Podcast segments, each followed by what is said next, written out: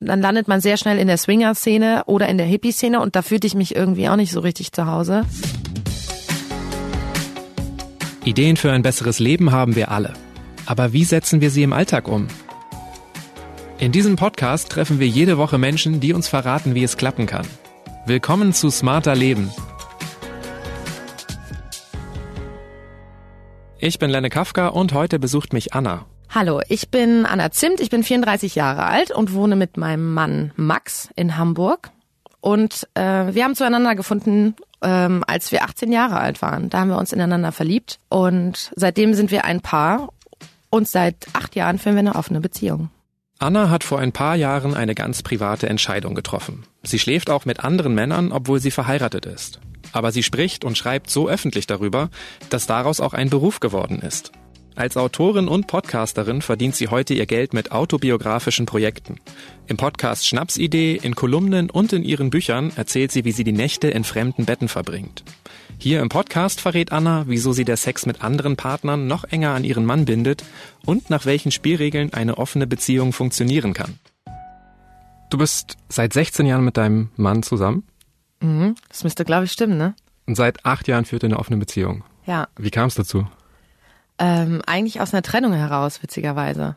Also, obwohl so witzig war das in der Situation erstmal gar nicht. Aber, ähm, ähm, ich, wir haben beide in Göttingen gewohnt zu der Zeit und ich saß so fest und habe dann gemerkt, ich muss mich eigentlich von mehreren Dingen, eigentlich von allem mal befreien, weil ähm, ich meinen Mann, wie gesagt, ähm, mit 18 kennengelernt habe und wir seitdem eigentlich die ganze Zeit zusammen waren. Ich weiß nicht, ob du das kennst, aber man ist dann, denkt so in so einem Wir. Und gerade wenn man so erwachsen wird, ähm, ist es, glaube ich, ganz ratsam, wenn man auch mal im Ich denkt und guckt, was habe ich eigentlich für Ideen vom Leben und wo will ich überhaupt hin. Aus diesem ganzen Konstrukt musste ich mich befreien und hatte auch das Gefühl, ich müsste mich erstmal aus meiner Beziehung befreien. Ähm, aber eigentlich nicht, weil ich meinen Mann nicht mehr geliebt habe, sondern weil ich dachte, einmal ein Cut. So, ich gehe jetzt nach Berlin, und dann hatte ich mich, wie gesagt, getrennt und mein Mann und ich haben aber dann nach ein paar Wochen eine Affäre miteinander angefangen, obwohl wir ja schon acht Jahre auch zusammen waren und so. Das ist eigentlich ein bisschen, bisschen komisch. Manche Leute würden sagen, oh, ich habe jetzt erstmal genug von dem. Aber so war das gar nicht. Also mein Mann hat später dann gesagt, ich habe eigentlich unsere Beziehung durch diesen Cut, ähm, durch dieses Aufrütteln gerettet und er mit, weil er das auch, weil er es mitgetragen hat. Wir haben zwar beide gelitten, aber wir haben das irgendwie beide miteinander getragen und haben sehr schnell erkannt, das ist eigentlich unsere Chance. Und nach ein paar Monaten haben wir aber gemerkt, dieser Affärenstatus, der steht uns nicht richtig. Das ist es irgendwie auch nicht. Und wir hatten was mit anderen nebenbei. Das war eben auch okay. Wir waren ja offiziell Single. Hatten uns davon auch so ein bisschen erzählt und so und haben gemerkt, das fühlt sich gar nicht so schlimm an, wie man das immer so befürchtet. Ich glaube, weil wir gemerkt haben, wir halten immer trotzdem aneinander fest. Dann haben wir irgendwann gesagt, wie wäre es eigentlich, wenn wir wieder zusammenkommen, so wie wir das wollen, aber den Sex mit anderen nicht lassen. Also war die Entscheidung, war die leicht für euch beide? Irgendwie ist es so alles sehr im Nachhinein dann doch so natürlich gekommen, weil wir, wir waren immer schon sehr, sehr ehrlich miteinander und irgendwie so fast so ein bisschen überreflektiert in diesen jungen Jahren. Und ich weiß noch, dass wir vor dieser Trennung äh, mal auf dem Sofa zusammensaßen und haben darüber gesprochen, wie das so ist, wenn man mal wieder verknallt ist. Was ja auch, glaube ich, viele Paare, die so lange monogam zusammen sind, gar nicht machen. Aber das war für uns schon irgendwie normal. Und da haben wir auch darüber geredet, dass wir auch mal, als ich, weiß nicht, im Studium war und so, dass es dann auch mal jemand anderen gab, in den war ich dann mal verknallt. Aber dann habe ich das so ausgesessen, weil ich dachte, äh, was mache ich denn jetzt damit? Also ich bin ja in einer Beziehung. Okay. Genau, das darf man ja gar nicht. Man darf ja nicht andere attraktiv finden und so. Und dann habe ich das eher immer so für mich so ausgehandelt und dann so, ach so, so weggedrückt. Und darüber haben wir irgendwie gesprochen, wie schön sich das anfühlt. Aber damit, mit diesem Gespräch passierte erstmal nicht so viel. So, sondern das war dann irgendwie, blieb dann so liegen. Aber ich glaube, in uns drin hat das schon, äh, schon was gemacht. Und uns hat diese Ehrlichkeit auch gut getan. Und dann war das, als dann diese Trennung war und wir wieder zusammengekommen sind, es war eigentlich ein natürlicher Schritt ich weiß noch, dass ich so wissbegierig war. Ich wollte mich mit anderen am liebsten darüber austauschen. Ähm, ich wollte darüber lesen. Ich wollte irgendwie ich habe dann gesucht im Internet, gibt es irgendwie ein Forum dazu und dann, dann landet man sehr schnell in der Swinger-Szene oder in der Hippie-Szene und da fühlte ich mich irgendwie auch nicht so richtig zu Hause. Und ähm, ich weiß, dann gab es irgendwie so ein Buch, das war aber eher so eine wissenschaftliche Abhandlung über, ist der Mensch an sich monogam oder nicht und so. Und das hatte mir auch nicht weitergeholfen. Also hast du dich auch vorher dann theoretisch damit auseinandergesetzt, bevor du entschieden hast mit deinem Mann? Nee, im Prozess dessen. Also es ist nicht so gewesen, wir haben das entschieden und bums, dann war das so. Aber wir wussten nicht, wie geht offene Beziehung. Und dann haben wir gemerkt, uns kann auch keiner helfen, äh, müssen wir wohl selber ran. Wie war es denn dann, ja, als ihr das erste Mal in die Tat wirklich umgesetzt habt, als ihr dann entschieden habt, ihr habt eine Beziehung, als du das erste Mal mit einem anderen was hattest. Wie hat sich das angefühlt? Also ich glaube, hm, ich kann gar nicht mehr so richtig ausmachen, weil das ja so verschwommen ist mit diesem Status, dass ich ja eh schon auch was mit mal rumgeknutscht hatte oder einen One-Night-Stand mit jemandem hatte, während mein Mann und ich wieder diese Affäre hatten. Und da haben wir uns schon ab und an mal davon erzählt, aber als wir dann wieder ein Paar waren, war klar, dass das transparenter wird. Und für mich war eigentlich dann so die aufregendste Geschichte ein Mann, mit dem ich dann auch eineinhalb Jahre eine Affäre hatte, der dann ziemlich schnell quasi auftaucht, ein paar Wochen nachdem wir das offiziell geöffnet hatten, also uns wieder als Paar gesehen haben. Ähm, denn eine Regel, die wir aufgestellt haben, war nicht im Freundeskreis. Und ein paar Wochen später war ich mit meinem besten Berlin-Freund auf so einer Album-Release-Party. Und da ähm, ist mir so ein Mann aufgefallen und wir hatten so, haben uns dann immer angeguckt, aber nicht miteinander geredet. Und das war äh, eine total spannende Begegnung. Und ich weiß noch, dass so später wurde so getanzt und mein bester Freund hat gesagt, ja, ich gehe mal kurz Getränke holen. Ich war alleine auf der Tanzfläche und er auch am anderen Ende des Raums. Und dann haben wir uns so angeguckt und dann sind wir so aufeinander zugetanzt und haben uns einfach irgendwann geküsst, ohne miteinander zu reden. Und das habe ich natürlich dann später meinem Mann auch erzählt und ich habe mich äh, mit dem, äh, mit meiner späteren Affäre dann auch wieder getroffen und habe dem dann auch sofort erzählt, du, ich äh, lebe in einer offenen Beziehung und so und so funktioniert das. Ähm, und der konnte sich da perfekt drauf einlassen. Der kam gerade aus einer Beziehung raus und war eigentlich so, oh, ich habe die Schnauze voll von dem ganzen Beziehungskram. Das war eigentlich so die erste richtige und wichtige Erfahrung. Aber beschäftigt dich dann nicht so ein Erlebnis auch extrem? Also hat das nicht auch einen Einfluss auf deine Beziehung zu deinem Mann? Also mich beschäftigt das, also gerade damals total, weil das super aufregend war und auch die Zeit danach äh, schön und aufregend war. Aber eigentlich geht's ja genau darum. Also das war ja auch, wenn man sich zurückerinnert an dieses Gespräch auf dem Sofa zwischen meinem Mann und mir, dieses Mal wieder verknallt sein und genau dieses Prickelige irgendwie spüren. Darum ging es ja im Endeffekt, dass das auch erlaubt sein darf. Und ähm, im Endeffekt hat das nur einen positiven Effekt, weil ich weiß nicht, jeder, der irgendwie der das Gefühl kennt, verknallt zu sein, weiß, wie angeknipst man auch ist und wie gut gelaunt man ist und man fühlt sich irgendwie schön gespiegelt und bestätigt und ähm, geht irgendwie so leicht durchs Leben dann für diese paar Wochen, die das dann anhält. Und das ist ja für alle in der Umgebung äh, erstmal auch was Gutes. Genau die Begegnung war jetzt ja auch was Schönes für dich. Mhm. Wie war es denn, als dein Mann das erste Mal so eine Begegnung hatte mit einer anderen Frau? Also voll okay. Ja. Also voll okay, ja, ja. Also wir sind natürlich auch, mein Mann und ich sind äh, in manchen Dingen unterschiedlich. Mein Mann ist weniger angeknipst als ich. Und deswegen bin ich auch anders oder überschwänglicher, wenn ich irgendwie verknallt bin oder generell mich gerade sehr wohl fühle. Da ist mein Mann ein bisschen, ein bisschen anders. Ähm, aber für mich ist das auch schön zu sehen. Also ich freue mich doch für den. Also genauso eigentlich wie wenn der einen coolen Abend mit seinem besten Kumpel hatte und die äh, haben gekickert oder Bier getrunken und er sagt, ach man, das hat mir so gut getan, das war richtig schön. Und genauso freue ich mich, wenn er ein richtig cooles Date hatte. Zwischen Kickern und Sex gibt's keinen Unterschied für dich. Ähm, es ist tatsächlich ein bisschen so, es gibt natürlich irgendwo einen Unterschied, aber es ist für uns mittlerweile so alltäglich, dass ich, wenn jetzt mein Mann sagt, hey, ich treffe mich heute mit der Spanierin, dann sage ich, äh, cool, viel Spaß. Hab einen schönen Abend. Und es, ich würde das Gleiche sagen, wenn er sagen würde, ich gehe heute ähm, kickern mit Hans wir sind sowieso mit sehr viel Grundvertrauen in unsere Beziehung gestartet. Und mit jeder neuen Erfahrung merkt man es einfach noch viel mehr. So, das kann mir, also das kann uns überhaupt nichts anhaben. In Annas Erzählung klingt so eine Partnerschaft ganz einfach. Harmonie statt Eifersucht und des einen Glück macht dann den anderen auch noch froh. Aber kann man wirklich ohne Konflikte seine Beziehung so umkrempeln? Gab es nicht doch irgendwann mal auch ein Problem oder irgendwas, was ihr unterschätzt habt, dass ihr vielleicht doch mal irgendeiner von euch zu weit gegangen ist oder ihr einfach nicht wusstet, dass euch das vielleicht stören würde? Also als wir das dann erstmal alles festgezurrt hatten, dann konnten wir dieses ganze Projekt in den Alltag entlassen. Aber dieser Prozess des Regelfindens, der war anstrengend. Also der war auch schön, der hat auch super zusammengeschweißt, weil es ja auch bedeutet, sehr ehrlich miteinander zu sein. Und ich glaube, das ist auch der Kernpunkt einer offenen Beziehung. Natürlich schläft man auch mit anderen Menschen, aber man ist bedingungslos offen zueinander es hat sich ja nicht alles schön angehört, was mein Mann mir gesagt hat und auch andersrum. Aber ähm, und das ist eben das Anstrengende, damit dann umzugehen ähm, und zu überlegen, okay, wo können wir uns treffen? Können wir uns vielleicht auch irgendwo nicht treffen? Wo hat der andere Angst? Äh, Thema Verhütung zum Beispiel. Wie wollen wir das genau handhaben? Weil die Angst vor einer ungewollten Schwangerschaft von jemand anderem oder so, das das war natürlich ein großes Thema auch.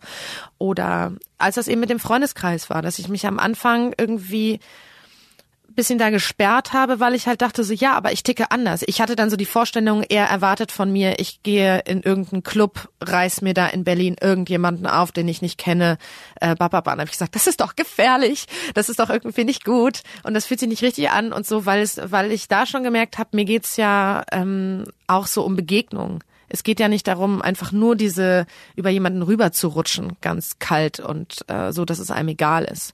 Das so so ist es nicht. Aber und, dieses Regelwerk, das du jetzt immer ansprichst, ja. das habt ihr dann ja schon durch Ausprobieren und Diskutieren und schon auch mal vielleicht durch das Spüren von leichten Verletzungen oder ah, da fühle ich mich unwohl, habt ihr schon so durch so ein Ausprobieren entwickelt. Genau, oder? aber es war schon so, also Ausprobieren auch, aber viel auch vorher und das war eben auch anstrengend durch mega viel Kopfkino, viel überlegen, gefühlt jeden Fall, der da irgendwie auftauchen könnte, durchgesprochen.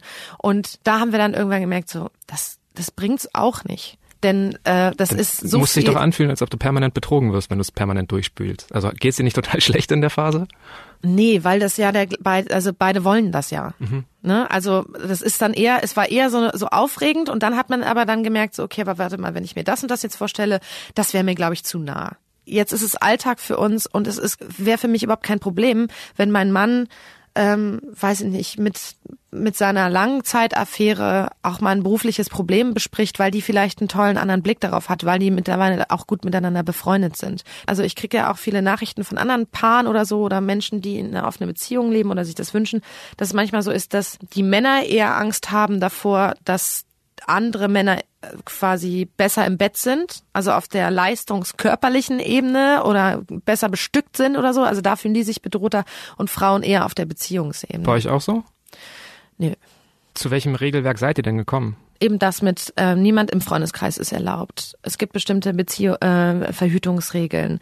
Es gibt das Vetorecht. Das heißt, mein Mann und ich können beide ähm, im Zweifelsfall auch sagen, der Mensch passt mir nicht. Das, ähm, Weil er gefährlich werden könnte oder was ist dann der Auslöser für ein Veto? Also wir haben, ich erinnere mich nur an ein einziges Veto. Ich habe in Berlin gelebt und der hatte im Haus nebenan unten so ein Kleidungsbekleidungsgeschäft, so ein Skate Shop.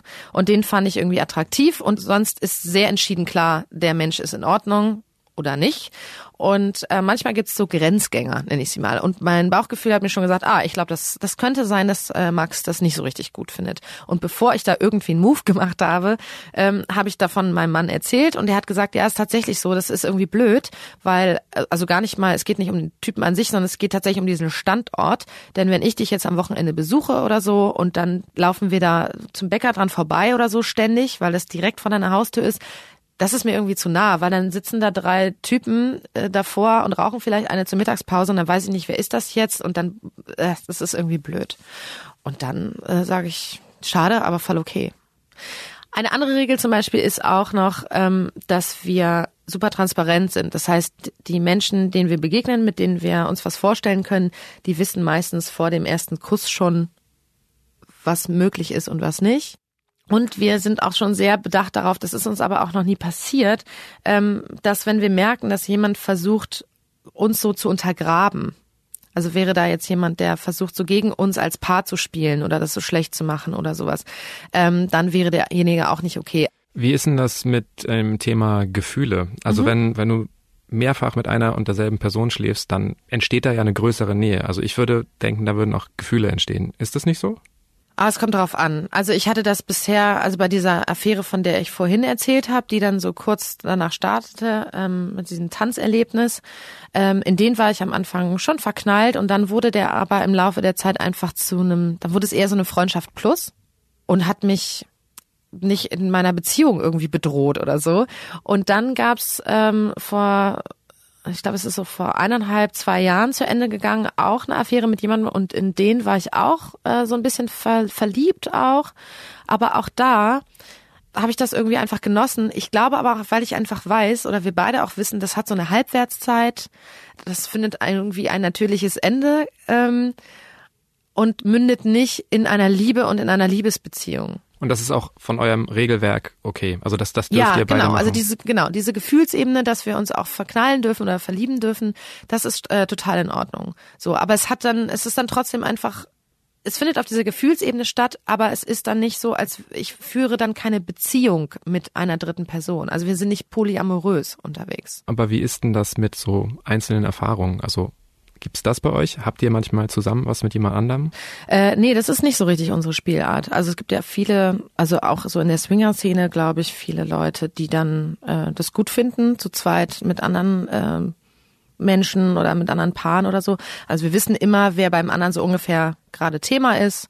Wir kennen aber die Namen zum Beispiel nicht. Und das Pseudonym quasi, was der Mensch dann bekommt, äh, sagt ja auch schon dann irgendwie was aus. Also die Spanierin, von der habe ich vorhin geredet, oder die Ärztin oder der junge Musikproduzent oder so. Okay. Genau. Macht es das Kopfkino nicht an? Also wenn, wenn du jetzt sagst, der junge Musikproduzent, glaube, dann es stell ich mir gleich so mal ein so einen bisschen- Typen vor. Ja, ich glaube, es ist so ein bisschen auch so ein Relikt aus diesen Anfangszeiten, so, ne, dass wir das dann so vage versucht haben zu halten. Ich glaube, mittlerweile wäre es total egal, wenn jetzt er sagen würde, ja, die heißt Sarah oder bababa. Wenn du jetzt schon so sagst, so der, der junge Musikproduzent, Mhm. holt ihr euch eigentlich auch was von euren anderen Partnern, ähm, was in der Beziehung fehlt? Also keine Ahnung, vielleicht ist dein Mann unmusikalisch und dann hast du die eine Affäre, mit der du irgendwie Ach auf so. Konzerte gehen kannst und dann hast du den für die philosophischen Gespräche und irgendwie den, den Fußballfan und keine Ahnung, irgendwelche Hobbys ausgleichen Nee, oder was anderes. Aber ähm, wir daten ja auch nicht, also ich gehe ähm, eigentlich nicht auf Konzerte mit meinen Affären oder so, ne? Das ist dann schon, ähm, also erstens ist mein Mann Gott sei Dank sehr musikalisch, ähm, was ich ziemlich gut finde. Und es ist schon so, dass äh, unsere Affären ähm, so gestaltet sind, dass sich die Treffen meistens darauf konzentrieren, dass man miteinander schläft und irgendwie sich einen schönen Abend macht. So. Äh, manchmal gehe ich auch mit einer Affäre irgendwie was essen oder sowas oder auf einen Drink vorher. Oder gerade so in diesem Kennenlernprozess, ähm, wenn ich einen Mann kennengelernt habe, dann date ich den am Anfang schon so ein bisschen, aber es läuft schon auf die körperliche Ebene vor allem hinaus. So mit gu- guten Gesprächen im besten Fall auch. Wie ist denn das eigentlich beim Kennenlernen? Ist das mehr spontan, zufällig oder sucht ihr auch ganz aktiv? Seid ihr bei Tinder, bei irgendwelchen anderen Dating-Plattformen? Sowohl als auch. Also ähm, so Tinder und so das schmeiße ich halt immer mal wieder an. Aber das ist ja auch irgendwie so eine Hassliebe, dieses, dieses Ding da. Ähm, weil das halt auch manchmal total nervt. Und äh, aber ich habe da schon auch äh, spannende Menschen drüber kennengelernt. Sonst ist es halt eher so spontan. Ich bin halt beruflich viel unterwegs ähm, und lerne dann auf Events Leute kennen und so und äh, mag eigentlich genau diese Idee, dass man einfach so weiter durchs Leben geht wie sonst auch, aber die Möglichkeit hat, auch mal irgendwie ein Abenteuer zu erleben. Du bist ja durch deinen Job auch ein Stück weit in der Öffentlichkeit, ne? Also du schreibst Bücher, du hast einen Podcast, du trittst in TV-Shows auf. Ähm, bringt dir das auch neue Möglichkeiten für dein Liebesleben oder verändert das? Also geht, gehen manche Sachen dann gar nicht oder kriegst du dadurch Angebote? Also ich kriege dadurch Angebote, also eigentlich schränkt mich das fast mehr ein, äh, weil ich ticke, wie ich ticke. Ähm, ich krieg natürlich, ähm, wenn ich jetzt im Fernsehen war oder so, ähm, dann Angebote und Nachrichten und so. Oder auch, dass mich mittlerweile bei Tinder dann Leute erkennen und sagen, ja, ich höre deinen Podcast, hallo Anna. Aber das sind Angebote, die ich nicht annehmen möchte. Ich mag es, glaube ich, lieber, jemanden einfach kennenzulernen, der noch gar nicht so viel von mir weiß und mich einfach wirklich kennenlernen kann. Was für manche Menschen andersrum eine Vorsicht ist, dass manche Männer dann schon sagen, "Hm, ich möchte eigentlich nicht in deinem Podcast dann besprochen werden. Oder dass du was über mich schreibst in deinem nächsten Buch und so. Und so ganz abstreiten kann ich das natürlich nicht, weil ich schreibe ja über meine Erlebnisse und Erfahrungen. Und generell bin ich ja eine, eine sehr liebevolle, faire Person. Ich würde jetzt niemals im Podcast sagen, also da hat er sich was geleistet. Das war vielleicht scheiße. Aber wie ist es eigentlich für deinen Mann? Also ich habe jetzt einfach deinen Namen gegoogelt und ich bin mhm. sofort auf mehrere Erlebnisse von dir gestoßen, mhm. die du einfach ganz offen berichtest. Ja. Also ohne große Recherche findet man das. Man braucht nicht mal dein Buch kaufen. Ja. Man kann auch einfach einen Podcast anhören. Wie und dann weiß man, was die Anna immer so erlebt dann, dann, dann, weiß man nicht, was sie immer erlebt, aber was sie manchmal ja. ähm, erlebt hat. Und das auch ziemlich explizit dargestellt. Ja. Ähm, habt ihr davor darüber gesprochen? Ist es ein Problem für ihn? War das eins? Da habe ich schon mit meinem Mann drüber gesprochen und dann haben wir uns eben, damals hatte ich das unter dem Pseudonym Frau Zimt geschrieben ähm, und es war klar, ähm, dass damals gab es kein, kein Bild von mir, sondern nur dieses Pseudonym. Und dann habe ich mich da so ausprobiert. Ähm, ich habe dann so die ersten zwei Kolumnen geschrieben und hatte Schiss, dass er das blöd findet. Also wie ich schreibe weil ich halt super unerfahren war. Und dann habe ich ihm das dann gezeigt, meinen Mut zusammengenommen und so, und er fand es total gut. Und er ist eigentlich mein Erstlektor. Also bin ich da wahnsinnig stolz darauf, dass wir da so cool miteinander arbeiten können. Also er ist mein wichtigster Kritiker. Hilft euch das auch, eure Beziehung zu reflektieren? Ähm, an manchen Punkten schon, auch also gerade beim ersten Buch, da habe ich ja darüber geschrieben, wie ist das passiert mit der offenen äh, Ehe und wie funktioniert die und was haben wir so für Erlebnisse auch gehabt und auch für Gespräche die habe ich ja erstmal aus meinem Gedächtnis so aufgeschrieben und da hat er auch manchmal gesagt, Mensch, Anna, so, so also so habe ich das gar nicht gesagt und so würde ich das auch nie sagen. So, also das war auch äh, also an manchen Stellen einfach sehr, sehr witzig. Aber klar, ging es dann nochmal darum, ah, okay, aber wie war das denn eigentlich da für dich und so? Und eigentlich ein toller Anlass, nochmal äh, in diese Reflexion zu gehen. Auf jeden Fall. Wie ist denn das jetzt eigentlich gerade aktuell bei euch? Habt ihr beide gerade eine Affäre? Ja. also beziehungsweise äh, bei meinem Mann ist es so, dass der eine Langzeitaffäre hat, die er ab und an trifft. Und ich würde sagen, so ein, zwei Frauen, mit denen es auch sehr unregelmäßige Treffen gibt. Aber dann trifft er die vielleicht alle vier Monate oder sowas mal. Und ich habe äh, so ein Techtelmechtel, möchte ich mal sagen, gerade mit jemanden, und der ist aber beruflich auch super viel unterwegs und deswegen sehen wir uns gerade nicht so oft. Und ähm, jetzt hatte ich, glaube vor vier Tagen ein Date, ein erstes Date mit jemandem. So ein Tinder-Date, das allererste Mal seit Monaten. Ähm, aber du sagst erstes Date, also es klingt so, als ob es vielleicht ein zweites geben könnte. Ja, also ich bin noch ein bisschen unentschlossen, aber ich glaube eigentlich ja. Ein zweites Date würde ich noch riskieren und mal gucken, wie das so wird. Ähm, also habt ihr generell mehr so ähm, längere Geschichten oder hält sich die Waage mit One-Night-Stands und Also One-Night-Stands sind wir äh, nicht so Fan von, beziehungsweise bleibt es bei einem One-Night-Stand, wenn der Sex nicht so gut war. das soll man wirklich so sagen. Weil wenn der Sex gut ist. Also ich meine, beim ersten Mal ist es oft eh nicht so, dass es ist nicht hundertprozentig eingespielt, ist ja klar. Aber äh, man erkennt ja, ob man irgendwie das Potenzial. Ja, wenn er sieht. ausbaufähig genug ist. Genau, wenn okay. es irgendwie ausbaufähig genug ist. Und ähm, weil innerhalb einer Affäre oder wenn man sich eben öfter trifft, dann macht es halt dann erst so richtig Spaß. Wie läuft denn das dann ab, wenn ihr jetzt beide mehrere längere Affären habt? Mhm. Dürfen die auch zu euch nach Hause? Nee.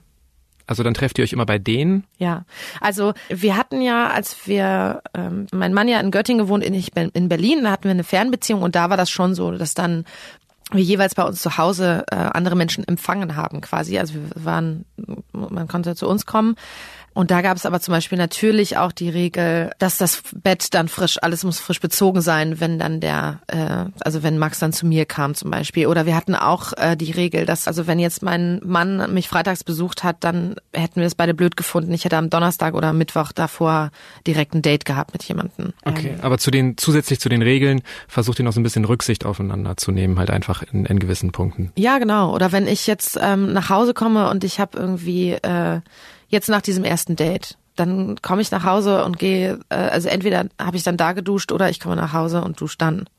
So, damit ich jetzt nicht noch den Sex quasi mit dem anderen an mir habe. Wie wäre es denn eigentlich, wenn, sagen wir mal, du brichst dir beide Beine und liegst ein paar Wochen im Krankenhaus? Mhm.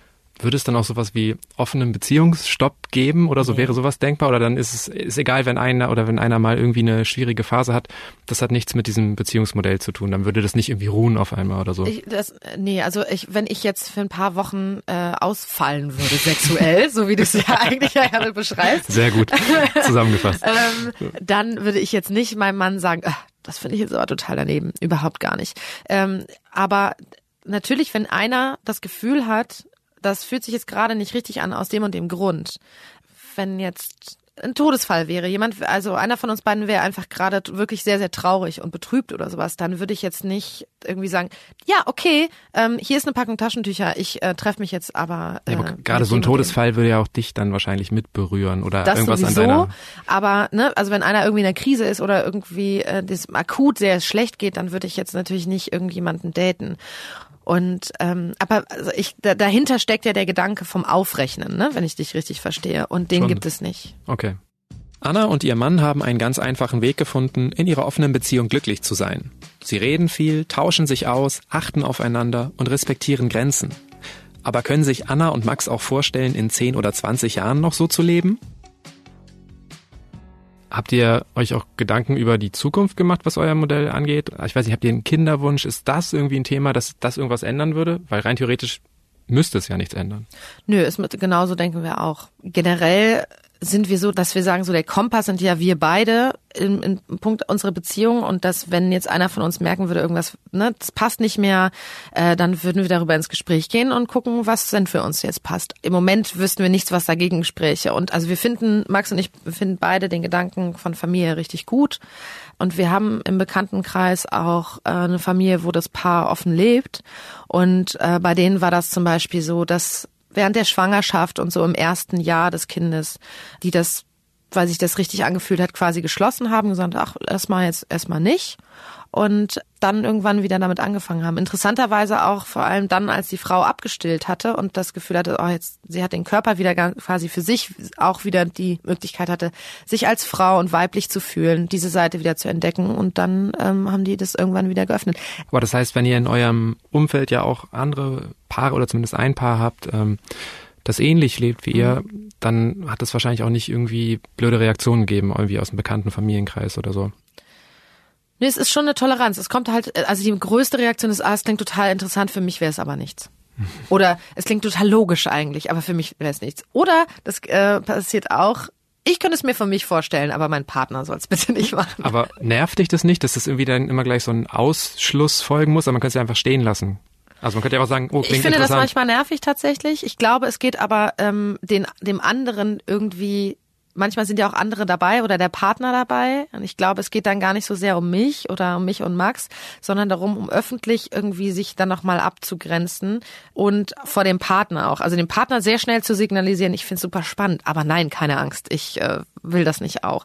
Haben sich denn irgendwie die Erwartungen oder die Reaktionen äh, auf eure offene Beziehung verändert, als ihr geheiratet habt? Also haben die Leute erwartet, dass jetzt irgendwie das eigentlich eher ein Lebensphasenmodell war als ein Lebensmodell? Also die Leute, die enger an uns dran waren, äh, die, denen war klar, das hat jetzt kein Ende dadurch. Und ähm, wir haben ja auch kirchlich geheiratet und Freunde von uns haben einen Teil der Predigt gehalten und dort eigentlich diese Offenheit so rausgestellt und eigentlich, also da war klar, die leben einfach weiterhin diese krasse Offenheit miteinander, mit was für Konsequenzen auch immer. Aber es gab dann, also wie sich im Nachhinein rausstellte, schon so ein, zwei Paare in unserem erweiterten Freundeskreis, die irgendwie irritiert waren, dass das jetzt nichts verändert hat. Dann sag mir doch gerne nochmal ähm, zum Schluss, warum es sich für dich einfach besser anfühlt, in einer offenen Beziehung zu leben. Weil ich vor meinem Mann nichts verbergen muss. Also im Umkehrschluss, ich darf meinem Mann alles sagen. Und ich weiß, auch wenn es nicht immer das ist, was er vielleicht hören mag, dass ich weiß, dass er damit immer umgehen wird und mich nicht für irgendwelche Wünsche oder Ideen äh, verurteilen wird. So jemanden habe ich mir immer gewünscht und das war schon von Anfang an so, aber durch diese offene Beziehung nochmal in, also in einer viel größeren Tiefe. Ich liebe es einfach sehr, dass ich bei meinem Mann wirklich zu Hause sein darf und wirklich ich sein darf und er andersrum auch. Weitere Tipps von Anna Zimt für ein glückliches Liebesleben gibt's in ihrem neuen Buch. Und das heißt, Leck mich, wie ich lernte zu bekommen, was ich will. Im Bett, in der Liebe und im Leben. Den Link dazu findet ihr in den Shownotes zu dieser Episode. Und das war's mit Smarter Leben. Die nächste Episode hört ihr ab kommendem Samstag auf spiegel.de, Spotify, Castbox und in allen anderen gängigen Podcast-Apps. Wenn ihr Feedback oder auch Themenvorschläge für Smarter Leben habt, dann schreibt uns gerne eine Mail an smarterleben.spiegel.de. Und falls ihr uns auf iTunes hört, könnt ihr uns dort gerne eine Bewertung hinterlassen. Dann erfahren wir, was euch gefällt oder auch was euch an Smarter Leben stört. Ich bin Lenne Kafka und bei der Produktion dieses Podcasts werde ich unterstützt von Johannes Kückens, Wiebke Rasmussen, Sandra Sperber und Jasmin Yüksel. Unsere Musik kommt von Audioboutique. Und das war's wirklich. Tschüss!